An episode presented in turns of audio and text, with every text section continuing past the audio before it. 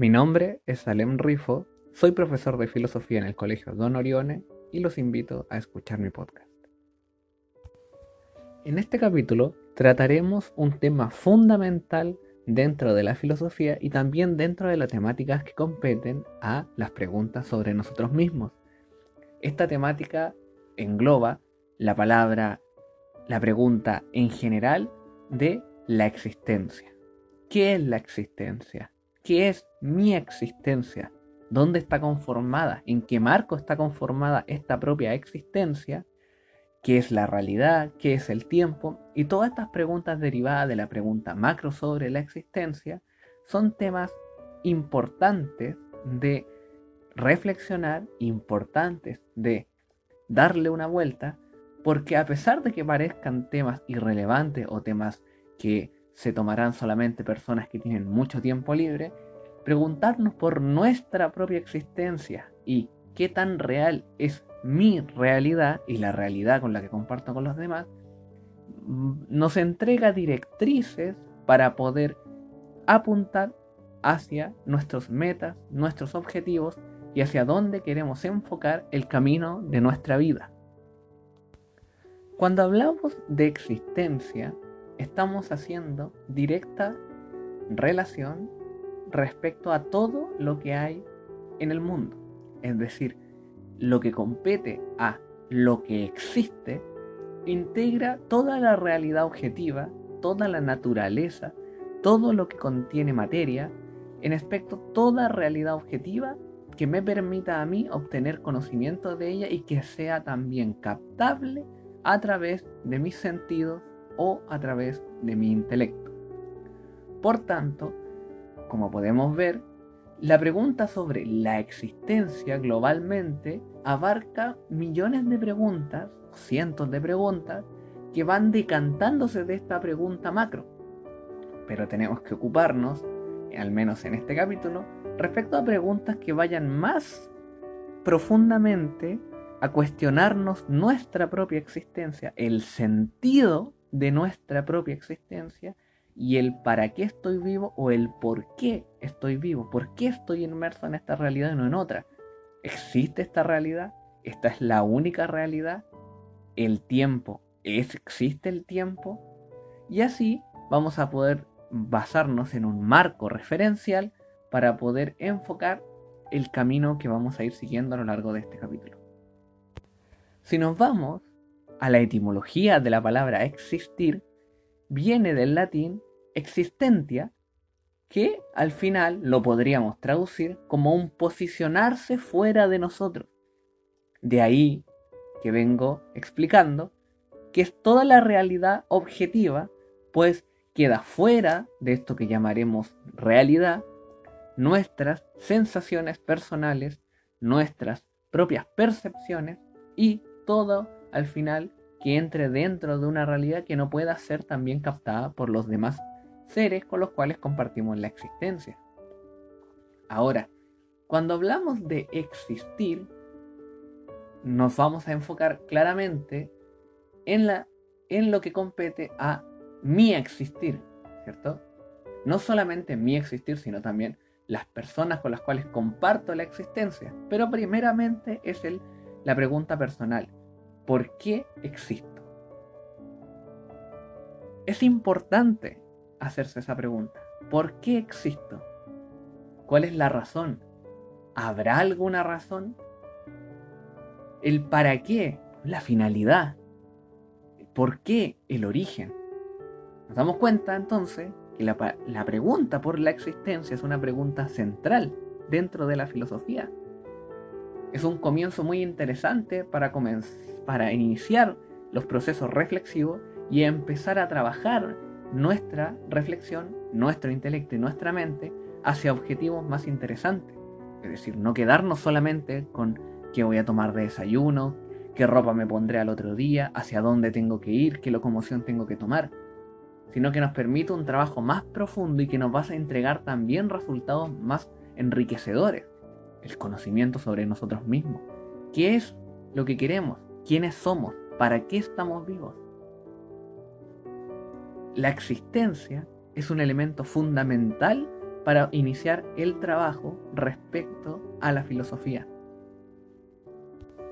Nos vamos a dar cuenta que no da lo mismo no conocer la respuesta, el para qué estoy vivo, para qué estoy existiendo, hacia dónde voy, para qué me esfuerzo todos los días, para qué trabajo, para qué estudio, cuáles son mis metas, por qué tengo esas metas, hacia dónde estoy dirigiendo mi vida. nos vamos a dar cuenta de lo enriquecedor que es también conocer las metas de otras personas, el llenarnos del contenido de otras personas para poder también obtener ejemplos de vida, ejemplos también de reflexiones que nos van a ir enriqueciendo nuestra propia búsqueda. Al final la existencia se vuelve una búsqueda independiente del sentido si lo tengamos previo a la existencia o después de la existencia nos vamos a dar cuenta que a lo largo de la historia, distintas posturas filosóficas intentaron dar respuesta al para qué existo, cuál es la finalidad. Estas posturas tienen inmensa tradición, al menos desde el punto de vista occidental, con un origen en los griegos. Esto le daban la razón a la existencia con una búsqueda de felicidad y una búsqueda de conseguirlo a través de la virtud. Es decir, ensalzar los valores humanos para poder mejorarnos como seres humanos, conseguir la justicia, el valor, el bien, todo con un punto final de ser hombres y mujeres virtuosos. Pero no es la única posición. También tuvimos la posición hedonista, donde la finalidad de la existencia estaba en el conseguir el placer. Es decir, buscar situaciones placenteras y evitar las situaciones dolorosas. También teníamos las posiciones estoicas, donde se buscaba conseguir un cierto equilibrio en la existencia y no y evitando las perturbaciones de esta, es decir, los problemas, las situaciones que me estresaran, solamente vivir en un entorno natural, sin posesiones, sin preocupaciones y en equilibrio con lo que llamaremos la naturaleza en ese tiempo. Si avanzamos en la historia, también nos vamos a encontrar con posiciones totalmente radicales, es decir, nos vamos a encontrar con la época medieval, con los padres de la iglesia como Santo Tomás y San Agustín, que van a versar de que todos nacemos con una vocación, un camino que nos entrega a Dios y que nosotros lo vamos descubriendo, desarrollando a lo largo de la vida. Pero paralelo, dentro de la época moderna, contemporánea, vamos a encontrar posturas como la nihilista, que expresaba que la vida no tiene sentido que el sentido uno puede intentar inventárselo, pero que en sí la vida no te entrega ningún sentido y que preguntarse por eso es absurdo. Es interesante detenernos en este momento, habiendo mencionado distintas posturas respecto a cuáles respuestas son más válidas o menos válidas, yéndonos a lo que sería el sentido de la vida, el sentido de la existencia nos vamos a dar cuenta lo distinto de estas posturas, cómo convergen en conclusiones absolutamente dispares, chocan entre ellas. No todas conviven. Pero tendremos que preguntarnos entonces, ¿hay cientos de posturas falsas y solo una verdadera? ¿Habrá más de una verdadera? Quizás no es ninguna de esas la verdadera sí por lo menos tenemos que decir que es importante tener la posibilidad de conocer esas posturas. Pues al conocerlas nos abren el abanico de posibilidades con las cuales nosotros vamos a ir trabajando. Distintos puntos de vista, es interesante conocerlos para enriquecernos. Fíjense lo dispar de esa situación, de ese contexto, al contexto que vivimos hoy en día un contexto donde al parecer solo hay un punto de vista correcto, de lo moralmente aceptado, y todas las demás posiciones, todas las demás opiniones son censuradas. Ya lo hablamos en el capítulo 3. Tenemos que tener cuidado con rechazar lo que es distinto de nosotros solamente porque no concordemos con ello. Todas las posturas tienen algo que entregar, algo que decir y algo en lo cual nosotros podemos aprender. Es decir, no solamente son cuatro posibilidades, no solamente es el nihilismo, no solamente es el hedonismo, no solamente es el estoicismo. Hay distintas posturas existenciales, distintas posturas éticas que nos van a entregar posiciones diversas y que nos van también a ir permitiendo conocer posiciones de pensamiento que no conocíamos anteriormente. Nos van a entregar sabiduría, nos van a enriquecer intelectualmente y por tanto también nos van a entregar herramientas para nosotros emprender esta búsqueda de una manera más ordenada.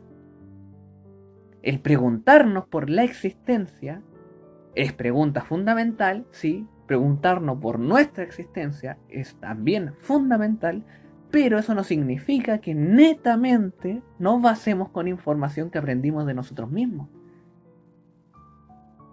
Es decir, nosotros aprendemos nosotros mismos, pero ese que, eso que mencionamos nosotros como un nosotros mismos tiene que estar también enriquecido con información, enriquecido con la lectura, enriquecido con la experiencia, enriquecido con la reflexión.